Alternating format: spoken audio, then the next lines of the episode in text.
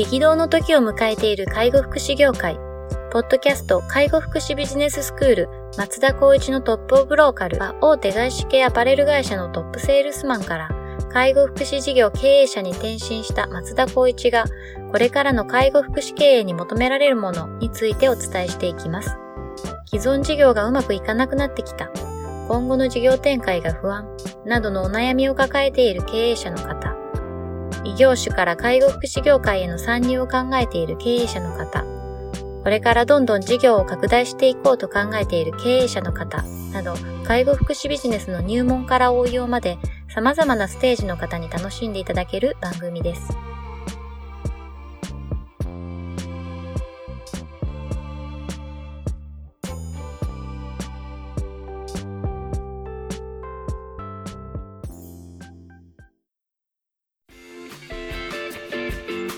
ちは。ナビゲーターの松本慎二です。ポッドキャスト介護福祉ビジネススクール松田光一のトップオブローカル。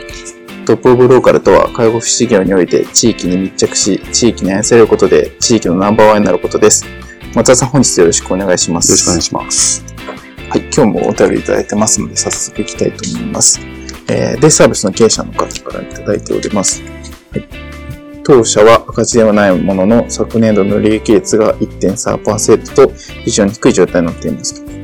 介護は制度ビジネスということもあり、利益率を高めていくのは非常に難しい部分もあるのかなと考えております。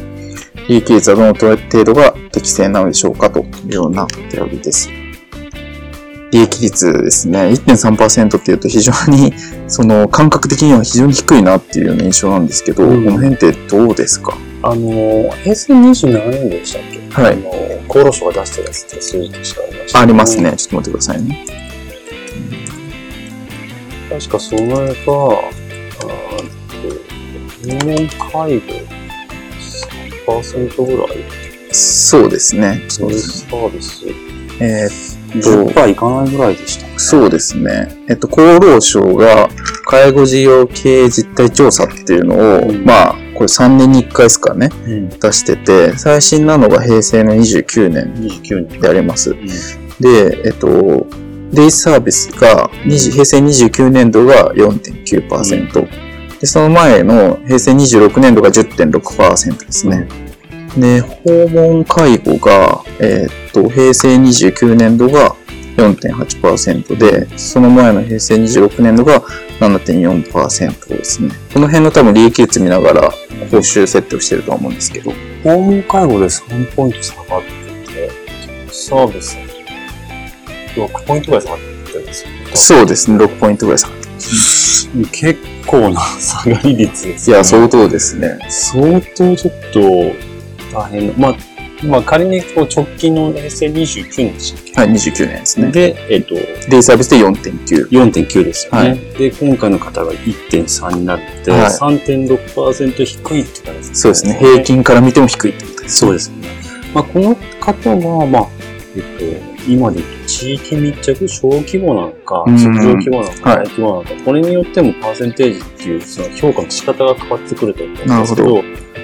まあ、あの、私が推奨してるっていうパーセンテージでいくと、全体的に一般の企業からいくと、やっぱり10%、15%ぐらい、20%っていうのを目指しましょうみたいなよく税理士会計士のものがあったりするんですけど、はい、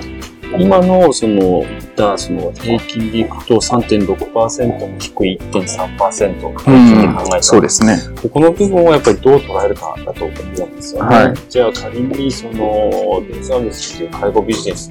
人数定員の取り上げっていう決まってくるので、はい、それがまず達成してるかしてないかによって考えが変わってくると思います。なるほど。仮にこれが稼働率がもう6割ですね。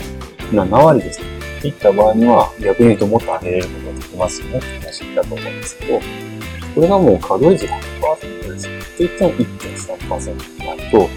原因が何かっていうのが明確になってくると思うんですよね。うんうん、人件費っていう部分をすごく圧迫して、とてもスタッフを、まあ、採用してるか、もしくは、まあ、正直考えにくいんですけど、備品？特に何を買うかとかってないんで、うんってなると、やっぱり人件費しかないと思うんですよね。人件費が、まあ、ちょっと例えば、その、運営する上で必要な、えっと、人員をより満たしてるとなった場合には、そこはやっぱりこう圧迫してる可能性が高いので、それを人件にカットしなきゃいけない。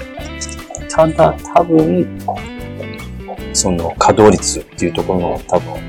大きく占めてるので、稼働率を上げるためにどうしたらいいかっていうことを考えることが大事だと思います。で、ご質問の中の利益率はどの程度適正なのかっていうと、先ほど松本さんからお話があったように、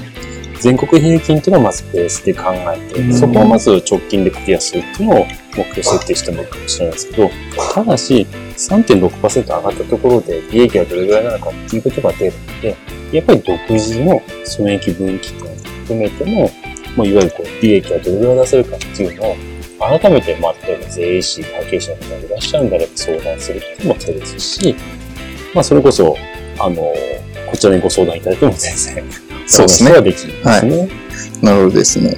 まあ、そのデイサービスっていうビジネス上、まあ、えっと、定員が決まってるから、うん、どれぐらいの稼働率かっていうので、売り上げがまず決まって、そ,、ね、そこが低かったら基本的には利益率下がるよねっていうのが一つあるので、うん、まあ、そこの稼働率がどれぐらいキープできてるかっていうのをまず確認しましょうっていうのが一つ目。はい、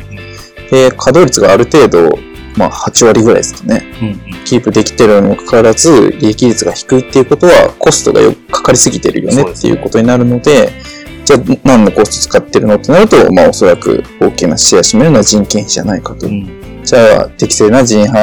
人件費になってないんじゃないかっていうようなところが見えてくるよっていうことですね。それは大体こういった売上の部分での相談を受けると、単純にその売上と、まあ、稼働率と、あとは人件費と、うん、そこ見ると、大体その原因と、それに対しての対策っていうのは、あの、えっ、ー、と、講ずることができるので、なるほど。本当に単純明快なるほどですね。思いますね。大きな数字から見ていくとね。はい、例えば、ユーロローチンとかってなると、大体稼働率8割5分で、やっぱりこう、試算していくんですけど、デイサービスなんか別に100%でやってもいいわけなるほど、なるほど。100を狙っていってどうなのか。うん、うん、うん。で、100を狙った時に利益はこれっていうのは、やっぱりこう最終的に出るので、うん、そこを基準に何パーセントまでやったら問題ないかっていうように、まあ、あの、ブレイクダウンしていけば考え方として。うんうん、は全然、あの、経営としては、あの、考え方はすごくシンプルだと思います、ね、なるほどですね。その、利益率を高めていくのが難しいっていうような部分もあったんですけど、うん、これはやっぱ難しいもんなんですかね。うんそうすると、やっぱり、いわゆるサービスコンテンツ、自分たちがやってる内容がうまくマッチングしない、もしくは、需要と供給が合ってないってことになるので、はい、利益率云々、売上云々よりも、自分たちのやってるサービスがいいか悪いかっていう考えになると思うので、はい、ちょっとまた、あのー、課題っていうのは変わってくるんじゃないかなとは思いますね。利益が上がらないってことは多分利用者が増えない、うん、もしくは減ってしまったっていう話なので、はい、間違いなくこの人物からで言ったら、人のケースと物のケースっていうのが多分考えられる。ものっていうのはコンテンツですよね。サービスの内容になってくるんですけど、なるほど人がやっぱり辞めてくることが多いことで、そういった反響を得て利用者が減るもありますし、ものっていう形であれば、例えば備品が全然ないとか、その使っていただけるような器具とかが持ってこないとか、そういうことで呼び込みができていうことも考えられるので、そういったところもしっかりとこう、細かな部分が分かれば、まあ、改善対策っていうのは絶対にできると思います、なるほどですね。じゃあ、まあ、利益率を高めていくっていうのは、基本的にはそのいいサービスを提供していくっていうことと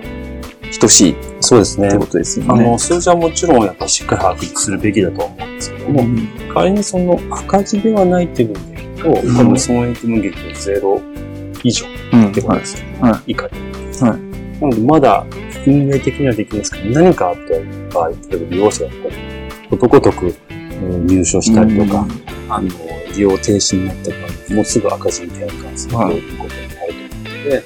まあ、やっぱりその営業提供で、うん、まあ、例えばここが100%の稼働率があったとしたら、100から95とか90になった時すぐに補填できるような形の、利用者の待機しっかりと、あのー、持っておかない限りは、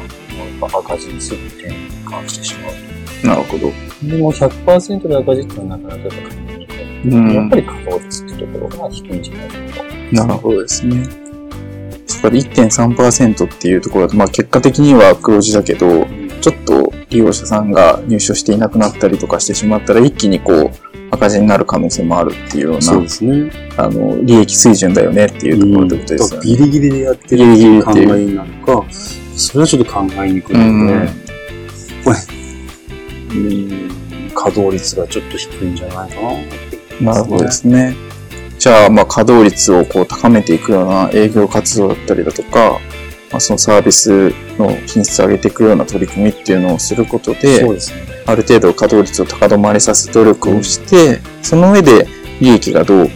えっと、出てくるかっていうのを見ていくと。そうですね。だから多分このか今回のテーマではなくて違うテーマをしっかりと深掘りしないといけないっていうなるほどですね。なるほど。ちなみにちょっと話が飛んでしまうんですけど、はい、あの、さっきのあの、介護の経営実態調査の話で言ったら、デイサービスが、まあ6%ぐらい、こう、利益率が、こう、報酬改定でガンと下がってるじゃないですか。うん、そういう、その、ことも当然今後も起こり得るってことですね。いや、間違いなく、あ、ごめんなさい、デイサービスはまた下がります。ですよね。はい。そうすると今の介護報酬の水準で1.3%だったのが、うん、介護報酬改定があったらマイナスになってしまうっていうこと可能性は高いですね。可能性もあるってことですよね。はい、ちなみに、居宅介護支援って出てますか？居宅は、ちょっと待ってください。あ、出てます。居宅はマイナスですね。そうですよね。うん、ずっとマイナスと言われていて、はい、やっぱりこの、まあ、ケアマネージャー事業所っていうのは、まずはやっぱりこう利益が出せない。やっぱりこの、えー、複数事業で、例えば訪問介護デイサービスに利用者を斡旋するような役回りになってくると思うので、はい、そこは多分、うん、利益度外視で居宅ケアマネージャーの事業所を作っていくところが多分セオリー的な感じになってると思うんですけど、一事業所だけでケアマネだけで一人ケアマネで、まあ、あの、生活していくとは絶対無理なので、そういった部分ではケアマネの事業所ってはなかなか難しいんですけど、デイサービスはやっぱり今まで、その、だいぶ介護保険の報酬っていうのをこう、こう使い回したこともあって、どんどんどんどんやっぱそこは淘汰されていってるっていうのは、現状、現実としてあります。なるほどですね。まあその全全体の財源をどう振るかっていう話になってきたときに、明らかに儲かってる、もう儲かってるとか利益が出てるようなところっていうのは当然下げられる傾向にあるってことですよね。そうですね。あとはやっぱりその、どんな小さな法人でも、レーザー部を出せるっていう環境が、こう招いた結果になっているので、やっぱりその国の方向性としてはやっぱ大きな法人で、そのデイサービスを運営していくことで、そこにみんなが集まればいい。何個も何個もあっても必要ないんじゃないかっていうところの考え方は少なからずあると思いますね。じゃあ、まあ、少数乱立のこう世界から、あの、淘汰されてって、大きいところが運営していくっていう方に大きな流れとしてはあって、うん、ってことですよね。そうですね。もうそれこそその地域に密着して地域に愛される、うん、やっぱり事業所であるべきになると、もちろんその大手企業だったりとか、大規模なところと、同じような内容をやって勝てるわけではないので、やっぱりそれと違うところ、もしくは小さなところでもやれるようなこと。まあ一番はやっぱフットワークが軽く、はい、かつやっぱ設備をしっかりとやっていく。あとは他にないサービスっていうのを、やっぱりこう突き詰めていったことによっての、とにかく、まあトライアンドエラーじゃないですけど、大きい企業ってやっぱり考えるまでに時間もかかりますし、やるまでに時間がかかるっていうところを逆手にとって、まあ小さな事業者っていうのはやったことによってうまくいけば継続するし、できなければ変えていくっていうの速度が速くできるので、そこの部分の利点をしっかりと活かしていくべきだと。なるほどですね。じゃあまあこういうそのフットワークの軽さとか、接遇の良さとかっていうのをしっかり最大限、えっと、利点として活かしながら、うん。稼働率をしっかりキープをして、利益率を高めていかないと、報酬改定で一気にマイナスになってしまうっていうところがあると。そうですね。あとはやっぱり、その人材難度っていうところになると、やっぱり魅力がないと採用もできないですし、うん、それこそ、あの、前回でも話した行動指針とか理念がないところに関しては、まあ、とにかく採用します。じゃあ仕事してください。このやりとりっていうのは、今のその一般的な、あの、雇用者は、まあ、あんまり求めてないというか、うんそういうところに不信感を得てしまって。やっぱりこう、うちとしてはこうです。こういう形でやっていきたいと思います。こういう方を委任としてマッチングする人と一緒に仕事していきたいですっていうことを提示していかないと、うん、やっぱり、まあ、強い組織になるし、先ほど言ったように、小さい環境だからこそフットワークある設備力っていうのも、それがなかったら、まずもう、業者は用してくれないと。なるほど。思って危機感を持ってやらなかった。危機感ですね。うん。やっぱ資本力が多いところにはやっぱり勝てないと思うんで